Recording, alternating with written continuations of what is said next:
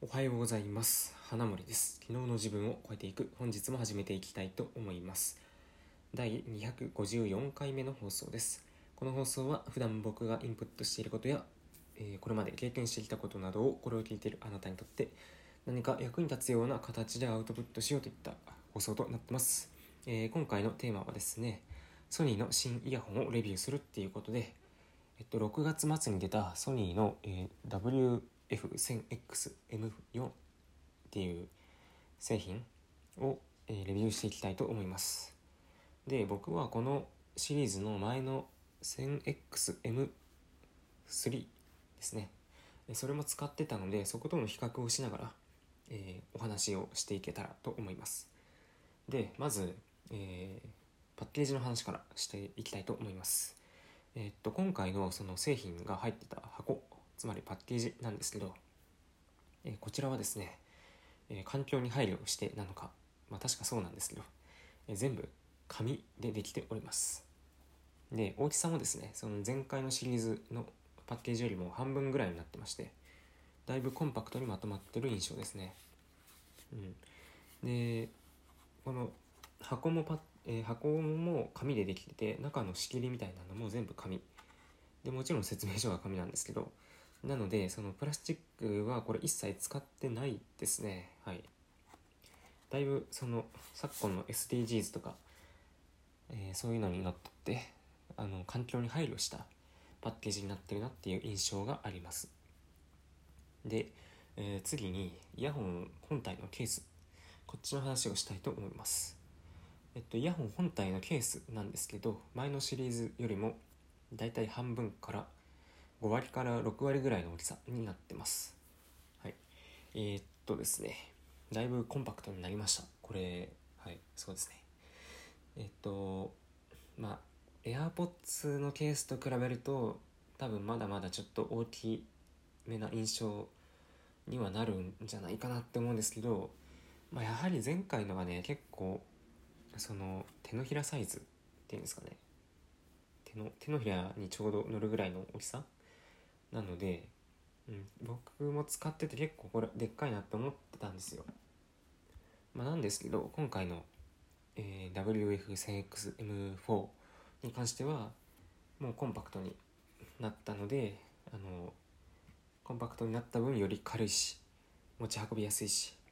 っていう感じですね。まあ落とすのだけは注意ですよね。やっぱねあのどうしてもこういうケースとかが小さくなってくるとあの軽くもなるし落とした時に気づかなくなる可能性もあるので、まあ、その辺は注意ですね。で次にイヤホン本体の話ですね。イヤホン本体も大きさ大きさとしてはだいたい前回のシリーズの7割から6割ぐらいじゃないかなって思います。ちょっとね正式にカタログスペック見た話ではないんでその目測にはなるんですけど大体それぐらいですね。であの形も結構変わりましてなんか前回のそのシリーズのやつはなんだろうイヤホンのイヤーピース部分とあとその本本体というかねまあいろいろ機能が詰まってるところが楕円楕円形みたいななんかそんな感じで割と大きめだったんですよ。で耳にはめてもその耳の高さから結構はみ出ててあの見た目もあんまりスタイリッシュじゃないっていうんですかね。うん、まあ、明らかになんかつけてるのが分かるような印象だったんですけど今回のは前回のものよりもそのイヤホンの厚みも減って大きさも小さくなったので、まあ、はめてもそこまで高さは出てないですしあの見た目もの違和感みたいなのもそんなにないかなっていうふうに僕は感じています。えでここまでが、えー、とイヤホンの見た目の話でで次に、まあ、機能の話。機能的にはえっとワイヤレスイヤホンなので、えっとまあ、ノイズキャンセリングのオンオフとかその辺はあるんですけどまあそれに関しては前回のシリーズと変わってないですね。はい。であとは何があったかな。機能的にはあそうだバッテリー時間が確か結構伸びてるはずなんですよ。ちょっとここもカタログスペックそんなにまじまじと見てないんであれなんですけど。確か前回のものよりも相当バッテリー時間がえー、っとあれかな。本体のケース充電込みで伸びてるはずです。うん。まあ、なので確かね他の製品他の会社の製品と比べて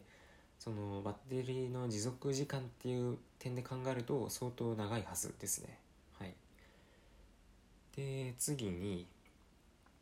えっ、とあそうそうイヤーピース。